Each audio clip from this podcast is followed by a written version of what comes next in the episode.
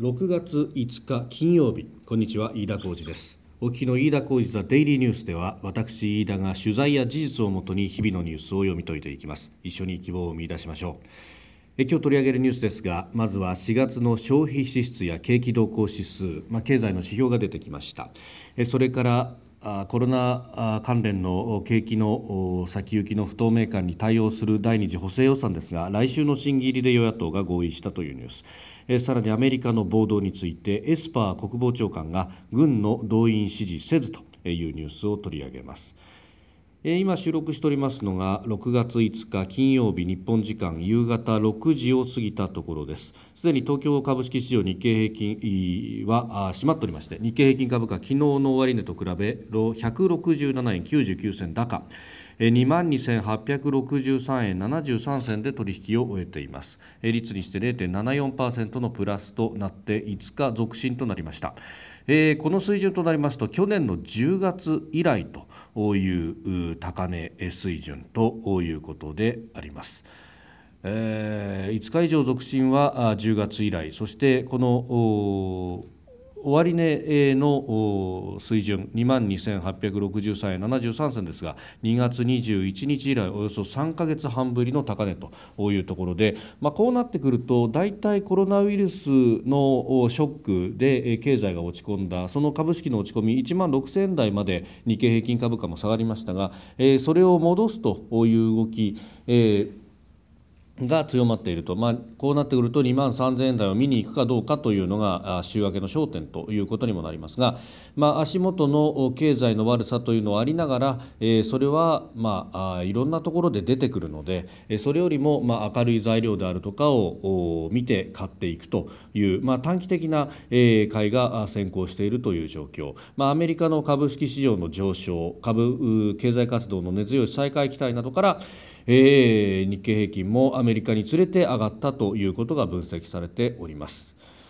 えー、そしてですねその日本のじゃ足元の経済ですけれども、まあ、4月の数字が出てきましたこれは非常に厳しいものが並んでおります、えー、今日は消費支出がまず出ましたけれども外出自粛営業の縮小が響いて、えー、最大の落ち込みということで11.1%のマイナスとなっております。まあ、あのご案内の通りですが、えー、GDP の6割を占めるというこの消費の部分がかなり冷え込んでいるということが、えー、如実に現れているというところであります、えー、そしてさらにですね内閣府から、えー、景気動向指数の4月分の速報値が発表されました、えー、先行指数、まあ、これは景気の先行きを占うというものですけれども、えー、これが相当下がっております、えー、4月の値はマイナス8.9ポイントということで、えー、3月もマイナス6.4ポイントで相当ガーンと下がったというふうに言われましたがそこからさらに下がっております。で、今の景気の状況を表す一致指数もマイナス7.3ポイントと。えー、いうことで前の月と比べてまたこれも加速度的に下がってきているということが見て取れます。えーまあ、あのいい数字がほとんど並んでいないとえー、在庫が伸びているのが唯一いい数字と言えるのかもしれないんですが在庫が積み上がっているということは、えー、消費が鈍いということの証左でもありますので、えー、これ数字の上ではプラスになりますけれども決していい数字ではないということになっております。まあ、こういったものが指標がどんどんと出てきてですね、まあ、それが実体経済の悪さというものを表しそして、えー、徐々に徐々にですけれども株式にも影響が出てくるということになっていくのかと。えー、いうところです。え、そしてその、まあ、コロナウイルスの影響、まあ、これをなんとかするためにですね、えー、二次補正予算というものが組まれるわけですが、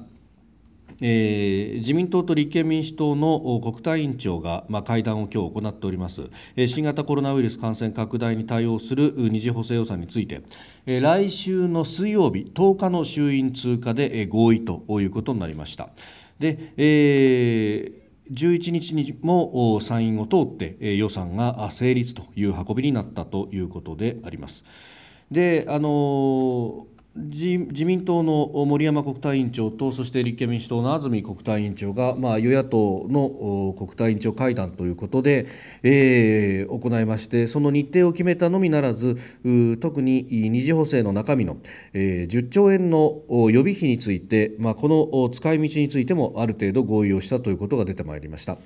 えー補正予算の10兆円の予備費ですけれどもそのうち予備費を5兆円に圧縮して残りの5兆円はあらかじめ使い道を明確にすることで合意をしたということです。でその5兆円の内訳ですが、え生活費援に1兆円、え事業の継続などに2兆円、えそして医療提供体制の強化に2兆円ということです。で一方で教育や学生の支援などについては、え予備費の方で充当をするということが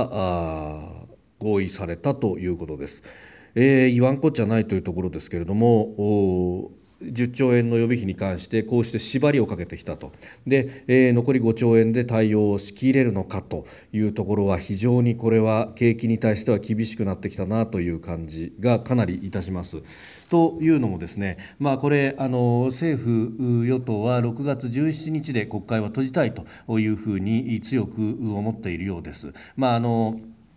え官僚がこの国会対応が大変だというのももちろんあるんですけれども、まあ、それ以上に、えー、国会開いたところで、えー、ろくなことが起こらないとスキャンダルで、えー、突っ込まれたりとか足を引っ張られるばっかりだというのが官邸の見立てというところがあって、まあ、しかもですね、えー、閉じた翌日の6月18日に東京都知事選の告示があるということもあって、まあ、伸ばしたくはないというのが本音でありますし、まあ、予備費をこれだけ積むというのももちろん国会を延長しないということの調査の一つでもあるわけですが、えーこのままいくと6月17日で国会は閉じられると。でその後じゃあいつ臨時国会があるのかというと、えー、前もお話ししましたけれども9月には、えー、国連総会がある。でさらにひょっとすると G7 拡大 G7 になるかもしれませんけれども国際会議がいろいろ入ってくると。いうことも合わせて考えると、えー、10月以降に国会の開催ということになってしまう可能性が高い、えー、そうすると仮に3次補正をそこで編成しようとしても、えー、予算の成立が11月になる。りそして予算の執行は12月になってしまうと。いうことになるとこれあの今の第一次補正第二次補正はどちらかというとこのコロナで傷んだ経済をこれ以上悪くしないための経済基盤を維持するための予算を組んでいます。でこの先、えー、コロナウイルスが収束に向かうとしたら、えー、景気を良くするために例えば個人消費をこう活性化するような新たな策を打たなければいけないんですがそのためにこの10兆円の予備費というのを使えるかと思いきや立憲民主党をはじめ野党各党はまず5兆円の縛りをかけてきたということで、まあ、これ景気浮揚には事実上使えないということに等しくなってしまいます。まあ、あの中小企業等々のですね企業の資金繰りという面で、えー、使えないことはないかもしれませんけれども、まあ、2兆円足らずということになりますと非常に力不足そもそも論として仮に10兆円全部を景気浮揚に使えたとしてもこれは力不足と。えーいうことも言われておりますんで、えー、結局ああここで縛られちゃったなということがあの残念でなりませんで残りの5兆円に関しても、まあ、学生の支援であるとかもちろんそれは喫緊必要なことであるのでやればいいと思うんですけれども、まあ、そういうことに削り取られていくとますます景気浮揚のための予算というのは、まあ、ないに等しくなっていくとそのまんま、まあ、あの経済基盤の維持はされますけれども景気が上げると上がるというところまでの施策は打たれないまま夏を越えて秋を迎えてそして冬の入り口までそれが続くと。いうことになってしまいます。まあそうすると4、6月期が GDP が落ちるということは目に見えてますが7、9月期だって危ういと、えー、そうすると2020年そのものとしてマイナス成長という可能性も十分にあると。ういうことそしてそれによって、まあ、景気が悪くなったりあるいは GDP が減っていくということになるとそれによって失業が増えそれによって、えー、連動する形で、えー、自殺者だって増える可能性があると。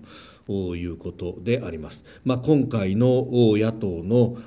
批判であるとか、まあ、与党もこれ合意してしまいましたから同罪だと思いますけれども国会のこの一連の取引決定というものがそこまで影響する可能性があるとあるいはそこまで考えて意思決定をしたのかどうかということも含めて私は残念でなりません。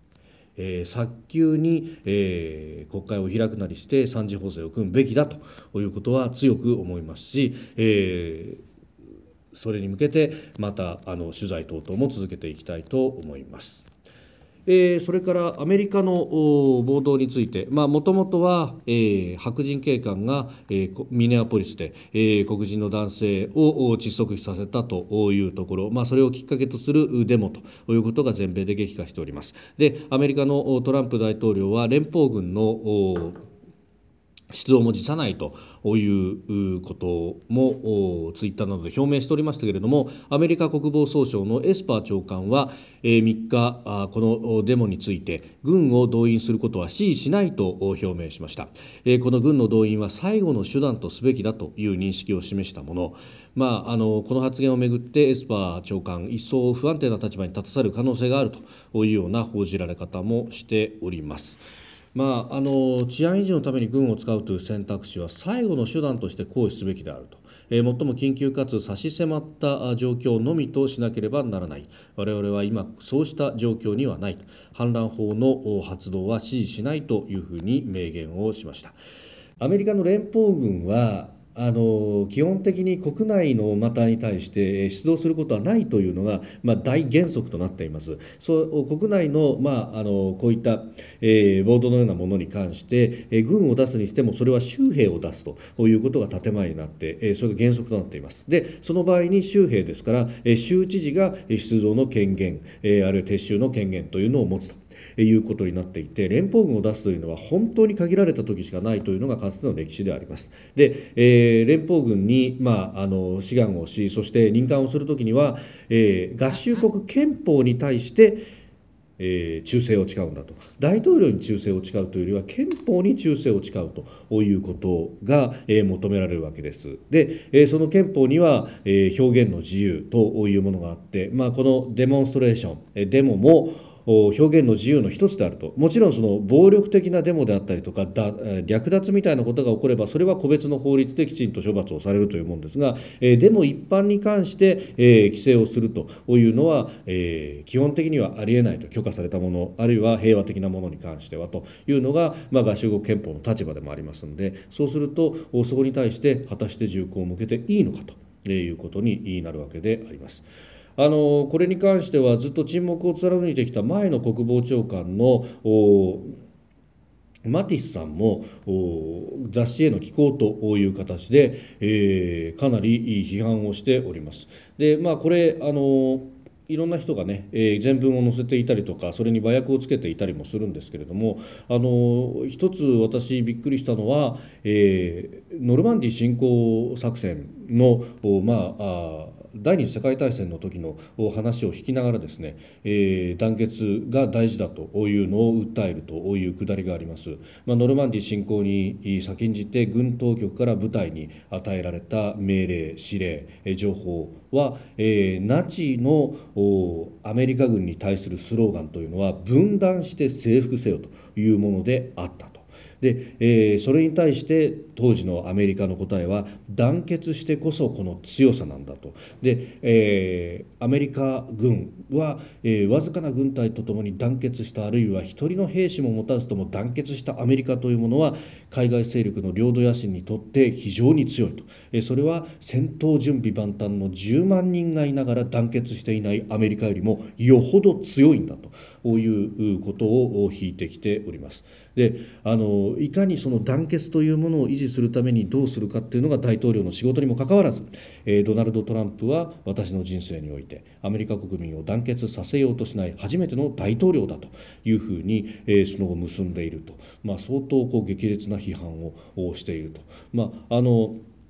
海兵隊の中でも相当尊敬されている将軍であるということも言われております。まあさすがにこの人がこういうことを言ったということで少し風向きが変わったようなところもあって、えー、トランプ大統領のツイッターを見るとですね、まあ、あのマティスさんをクビにしたのは良かったことだというようなツイートも直後にはありましたが、えー、その後はですね、えー、どちらかというとあの民主党の大統領候補のバイデンさんへの批判とそれから、えー、イランからあの退役軍人元軍人の方が、まあ、解放されたということがあってこっちの方を大きく動画付きで取り上げたりもしております。まあ、あの興味の先をちょっとそらそうとしているという部分もあるのかあるいは、まあ、これも実績の一つと、えー、人質を取り返したんだと。いうこともありますので、えその辺に主張をちょっと切り替えてきている感じも見て取れます。まあ、いずれにせよ週末そして週明けにかけて、えどういう動きになるのか、まあ、それによってですね、えアメリカ国内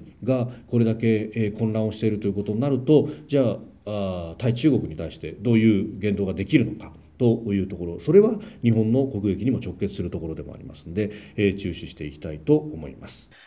えー、一旦収録を終えたところで速報が入ってきました、えー、横田茂さんが亡くなったということです。中学1年生の時に北朝鮮に拉致された横田めぐみさんの父親で40年以上もの間娘の救出活動を続けてこられた横田茂さんが今日午後亡くなったということです。87歳でした。えー、私は直接お会いしたということはなかったんですがこの横田さんのですねめぐみさんの弟さんにはあの番組にご登場いただいて、えー、あれはちょうど2年前ですね。6月12日に米朝の 初めての首脳会談が